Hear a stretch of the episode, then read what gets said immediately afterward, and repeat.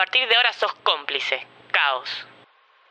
Este proyecto ha sido ganador del Fondo de Fomento Concursable para Medios de Comunicación Audiovisual, un mecanismo de fortalecimiento de la pluralidad de voces y subsidiado por el Ente Nacional de Comunicaciones, bajo la licencia del Creative Commons Atribución Compartir Igualdad 2.5 Argentina. Este es un mensaje enviado desde satélite Flor Azul. Si puede oírnos, cierre los ojos y respire profundo. No se asuste si siente ondas sonoras que no pertenecen a su realidad. Acostúmbrese, no le serán extrañas. En una era donde los libros han ardido y el tiempo para leer es un lujo, existe un grupo de seres que cuenta. Desde esta estación espacial recopilamos la cultura de una época. Lanzamos las historias al planeta Tierra buscando mentes que no estén cegadas por los intereses del mercado. Giramos sobre sus cabezas con la misión de transformar su realidad, de llevarlo a otros mundos. no tema, no le haremos daño. Solo lo ayudaremos a expandir su mente. Gracias por su tiempo. ¿Hay vida en otros planetas? ¿Existen otros mundos? ¿Es posible llegar a ellos? En un sótano en la calle Garay hay un Aleph, uno de los puntos del espacio que contiene todos los puntos. En este capítulo, Santiago tiene que terminar de preparar todo para detener la invasión a la Tierra y además salvar a Adnara de la trampa en la que está cayendo en el planeta donde la resistencia presenta batalla. Al menos eso cree él. Llegué a casa a las dos y media de la mañana. Sabía que no me iba a dormir, pero quería hablar con Adnara. Además tenía que estar fresco si quería que todo salga bien. Tenía solo 24 horas para tener listo el plan y juntarme con Norberto para tirar abajo las torres. Me tomé las pastillas, pero fue como abrir y cerrar los ojos. Eran las 10 de la mañana y no había viajado ni soñado nada. Agarré los planos, mi libro de construcciones 2 y me puse a terminar de delinear el plan. Era la única forma en la que podía ayudar a Adnara. Mi plan tenía tres complejidades. Tirar abajo la pared, mover la nafta y hacer todo entre las 12 y media y las 5 de la mañana. Me quedaban 12 horas. Diseñé un plan bastante simple, pero con una complicación. Era momento de ir de compras. Buenas, ¿cómo le va? Le puedo pedir una masa, em, dos picos y una estaca. Es que estoy en obra en casa. Me faltaba una manguera de bombero. Me la robé de la facultad. No les voy a contar cómo, pero sabía que había una en el tercer piso de la facu. Era peligroso y malo, porque a la facu le cuesta recuperar esas cosas, pero no conozco otra. No salgo mucho, ¿viste? Pero así llegué 12 y media a la esquina a esperar a Norberto. Norberto, ¿cómo estás? No hablemos acá. Hay ojos vigilando, siempre. Además, ya bastante llamás la atención con ese traje y una manguera de bombero colgando. Bueno, vamos a la estación de servicio abandonada y ahí hablamos. Déjame ayudarte, Norberto. Bueno, contame, ¿alguna novedad? ¿Sabes algo de Proyecto Adnara? Dos temas importantes. Por un lado, tenemos un problema. El director del piso 19 se quedó trabajando hasta tarde. Coge con una compañera de trabajo. Esperemos que vuelvan a casa antes de que tengamos que volar todo, porque sería un problemón. Por otro lado, mañana a la noche tienen que reubicar las antenas, así que supongo que durante mañana se dé el ataque a Adnara. Así que hoy no podemos fallar. Perfecto. No pretendo fallar hoy. Tenemos hasta las cinco y media. Esperemos que terminen de trabajar antes de esa hora. Escúchame, este es el plan. Con la masa y el pico tenemos que hacer un agujero en la pared que conecta con el sótano de las torres. Es de más o menos medio metro de diámetro. Cuando esté listo pasamos la manguera de bomberos y la conectamos a la cisterna. Y abrimos y que pase. Una vez que pasan los 8.000 litros, llevamos la manguera para afuera y la usamos como mecha. Total, está llena de nafta. La prendemos y nos sentamos a ver cómo explota todo. Facilísimo. ¿Hay alguna duda que tenga? Estamos muy justos de tiempo, Norbert. Empecemos a tirar abajo esta pared y me vas preguntando, ¿eh? ¿Vos tenés alguna experiencia en la construcción? Cero. Yo tampoco.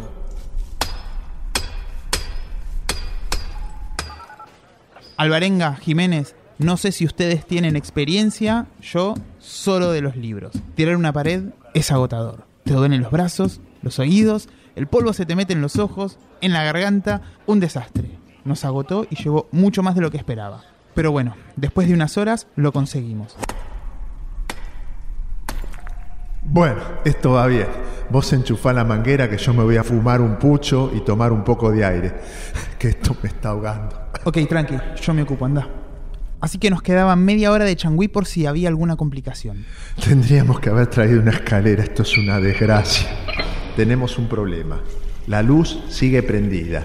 Siguen los amantes allá adentro. O son unas fieras o se quedaron dormidos. Uy, me había olvidado. Y hay algo más. Todo el sistema de ventilación está cerrado. Se abre de manera automática a las 6, por lo que no va a subir por los caños la explosión. Pero tengo la sensación que eso ya lo sabías. Sí, lo sabía. Se puede abrir manual. Hay una llave del otro lado de la pared.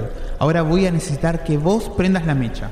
Yo paso por el agujero que hicimos y abro las compuertas. Estás loco. No podemos hacerlo. Vas a explotar con las torres. Es peligroso, pero ya lo tenía estudiado. Sabía que me ibas a decir que no.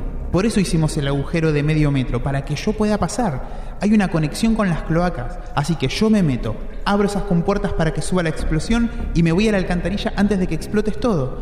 Nos encontramos a las 6 en el chino donde compras comida. Sos un héroe, Santiago. Espero no volarte por el aire. ¿Qué hora es? Las 5. Nos estamos quedando sin tiempo y estos dos siguen ahí adentro. No los podemos volar. Dame tu teléfono. Eh, sí, Tomás, pero no tengo datos. Eh, ¿Qué son los datos? Eh, ¿Puedo llamar? Eh, sí, sí, marca y apretá el verde. Hola, te estoy grabando. Tengo todas tus cogidas en esa oficina. Si no querés que tu mujer se entere, salí ya mismo. Anda en auto con la pendeja hasta Libertador y General Paz y dejá cinco mil pesos en el baño de la IPF. Ya está mi socio en la puerta con las grabaciones. Muy bueno, Norberto. Pero cinco mil pesos es muy poca guita. ¿Por qué no le pediste más? Se va a dar cuenta que es trucho. Porque seguro cinco mil pesos tiene en la billetera, así sale rápido. Tengo que volar. Si el tipo sale y no me ve a mí en mi puesto, va a sospechar. Suerte, Santiago. Apenas salga él, vengo acá y prendo la manguera, mecha. Asegúrate de no estar acá adentro. Gracias, Norberto. Sos un héroe. Y un amigo.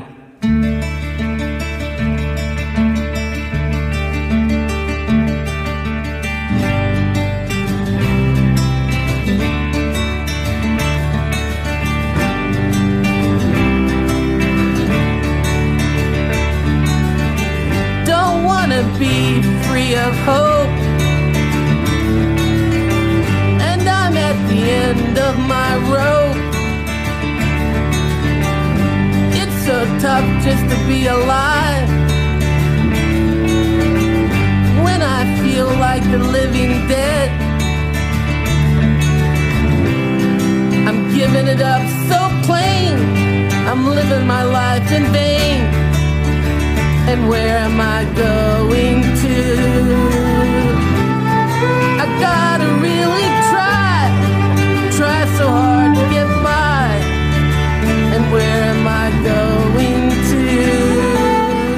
Este momento, Santiago siente una gran soledad. Sabe que está poniendo su vida en riesgo. Y lo único que piensa es al fin hago algo importante. No estoy viviendo esta vida en vano. Nuestro querido bipolar Daniel Johnston haciendo Life in Vain.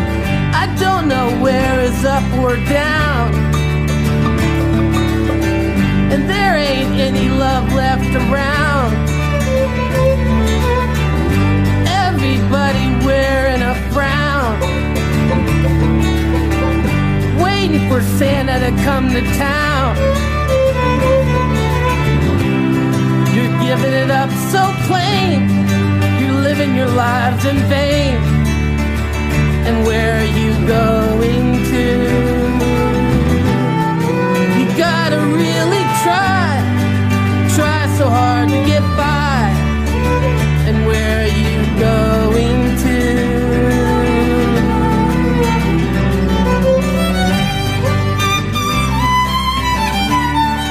Termina el anteúltimo episodio de Conspiración Catalinas.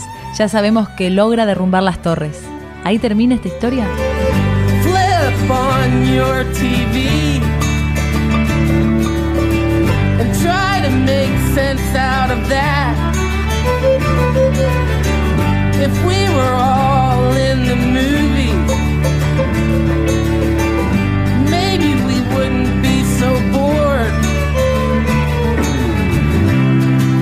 giving it up so plain. We're living our lives in vain. And where are we going to?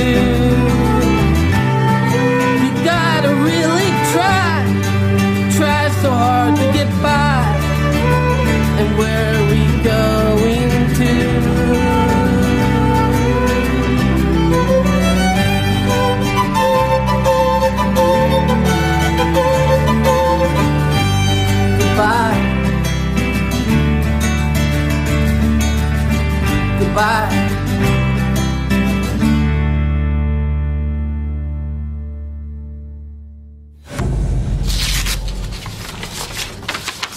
Sabemos quién sos.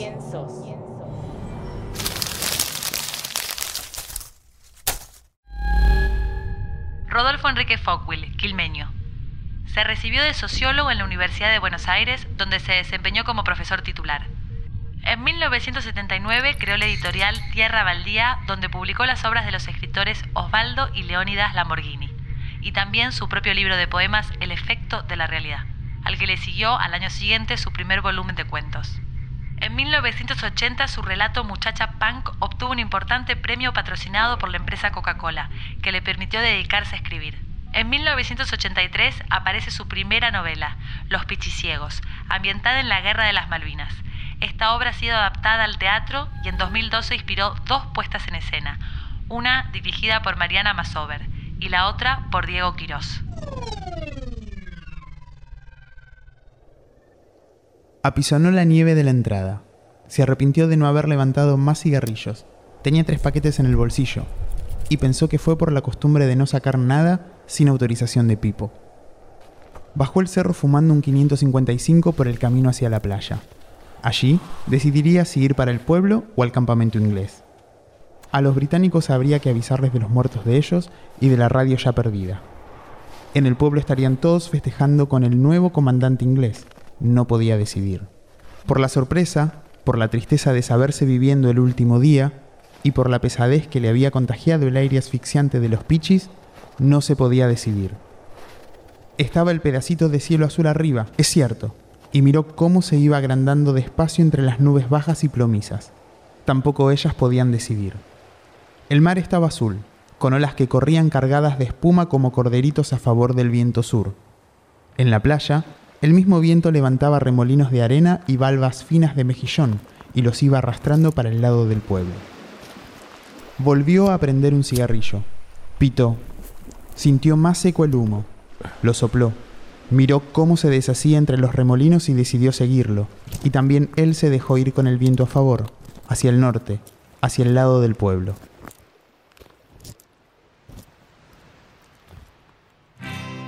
Ella juega con medallas, velas y libros sin tapa. El pendiente de las luces, sin Dios cambia por el cielo. Tiempo, tiempo sin una palabra, viaje, soledad y depresión. Y al fin, suerte su destino. Ella sola y otra ropa y en el silencio del cuarto otro color en la silla. Y él hundió su nariz en la espuma de la olas. Los rebotes del sol coronaron su final. Tiempo tiempo sin una palabra viaje, soledad y depresión y al fin suerte su destino. Esa sola y otra ropa. Y en el silencio del cuarto otro color en la sisa y él hundió su nariz en la espuma de las olas los rebotes del sol coronaron su final. Su cabeza la tumba de las olas. Los rebotes del sol coronaron su final.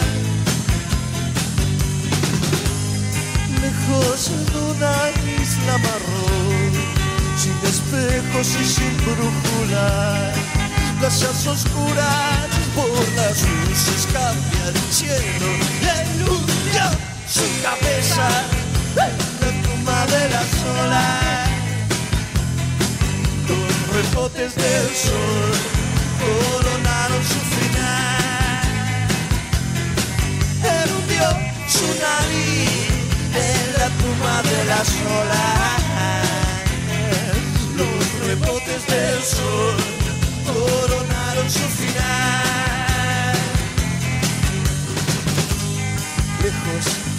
Una isla marrón, sin espejos y sin brújula.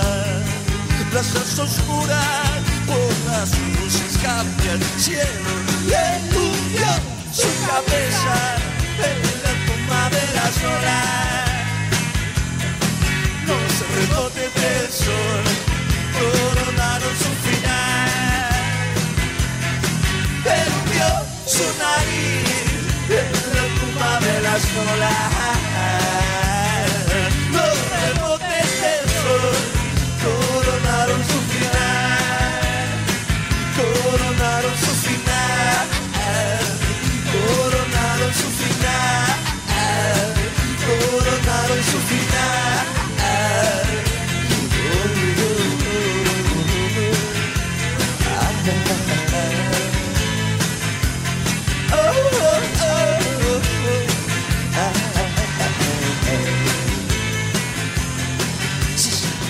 No debe haber playa más oscura que una de las playas de las Islas Malvinas en el frío abril de 1982. Los visitantes, playas oscuras.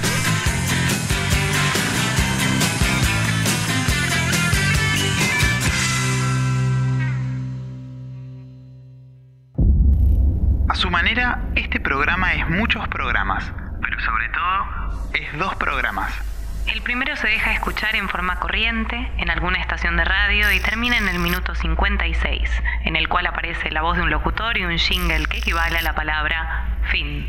El segundo, en forma de podcast, podrá descargarlo o escuchar online la historia por la que se sienta atraído en ese momento.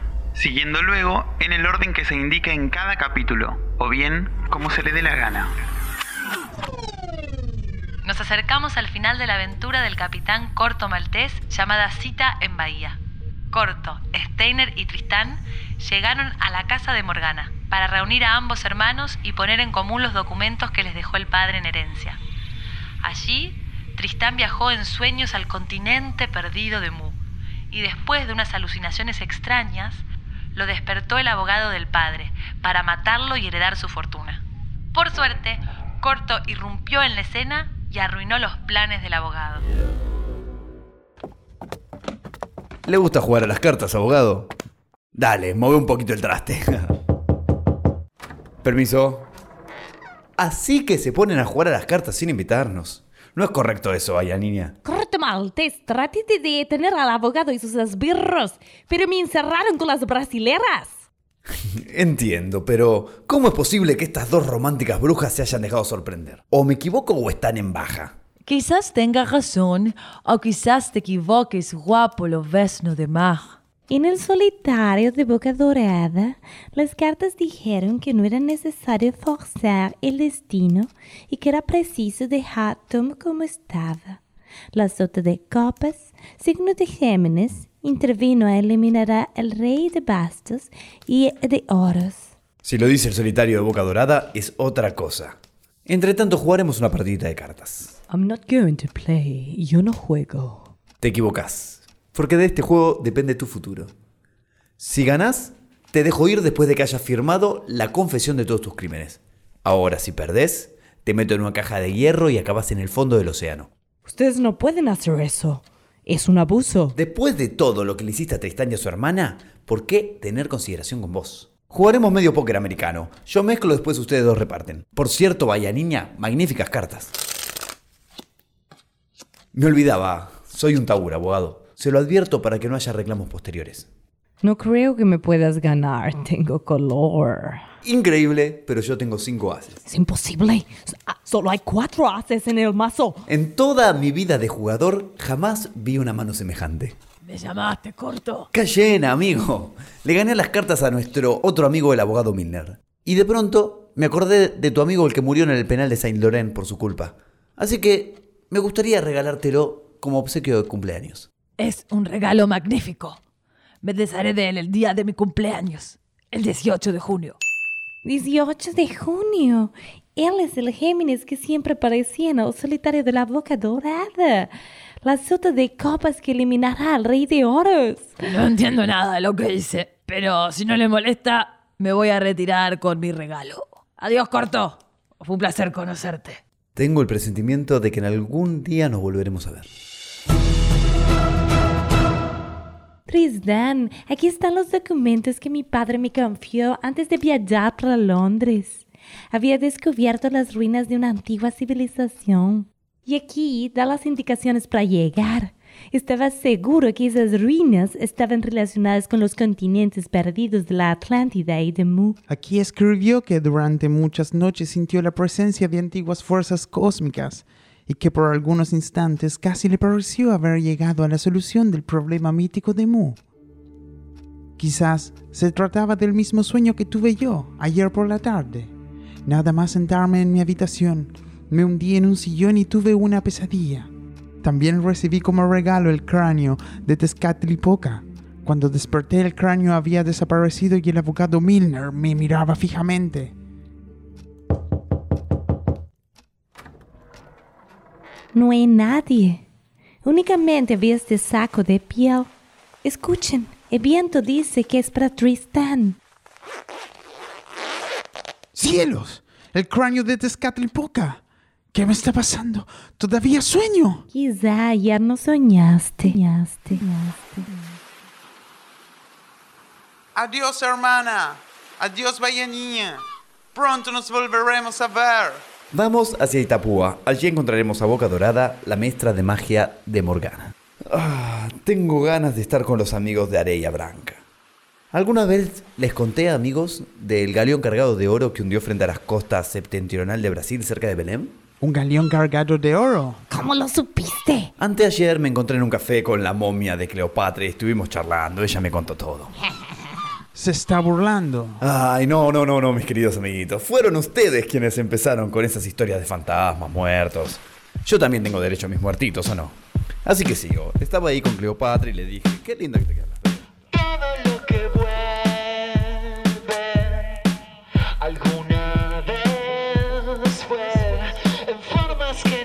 que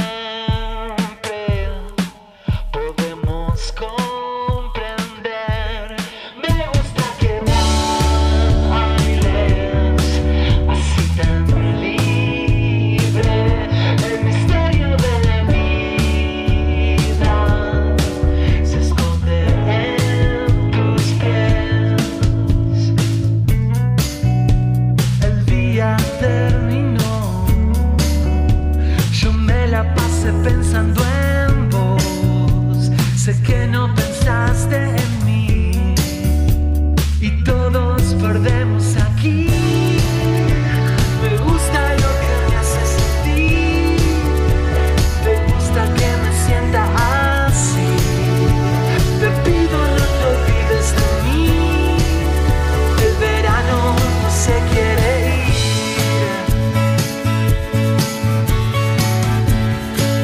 veces siento que Corto Maltés ordena sus aventuras al igual que los tenistas, buscando siempre el calor. ¿Escuchás? El verano no se quiere ir, de Fede Cabral.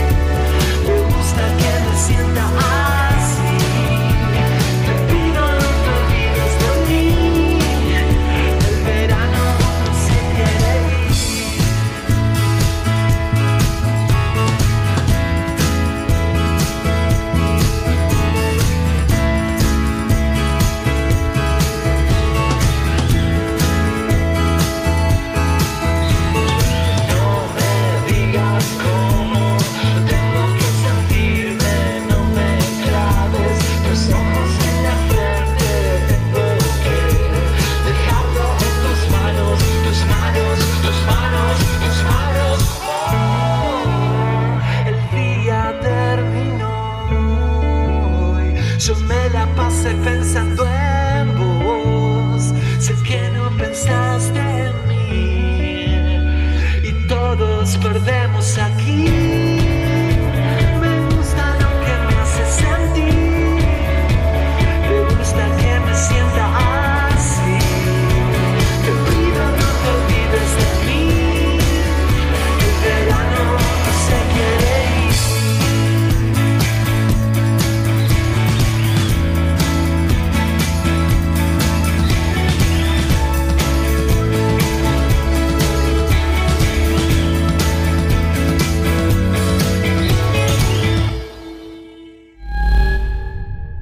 Otra vez volvemos a encontrarnos para decirte que este cúmulo de músicas, palabras, efectos y silencios llegó a su fin. Las historias de hoy. El quinto capítulo de Conspiración Catalinas, una obra original de Lucas Mejía. El final de la adaptación sonora de Cita en Bahía, una aventura de corto maltés creada por Hugo Pratt. Y una lectura de Los Pichiciegos de Roberto Fockwil. Hoy actuaron Florencia Dupuy de Lom, Gabriel Rivas y Luz Moyano. Y tuvimos las colaboraciones especiales de Hugo Simón y Arsenio Lupini. La dirección del proyecto está a cargo de Arsenio Lupin. Y la edición es de Matías Tute Servidio. Es una producción de Malumba. Este proyecto ha sido ganador del Fondo de Fomento Concursable para Medios de Comunicación Audiovisual, un mecanismo de fortalecimiento de la pluralidad de voces y subsidiado por el Ente Nacional de Comunicaciones, bajo la licencia del Creative Commons Atribución Compartir Igualdad 2.5 Argentina. Caoslavenganza.com.ar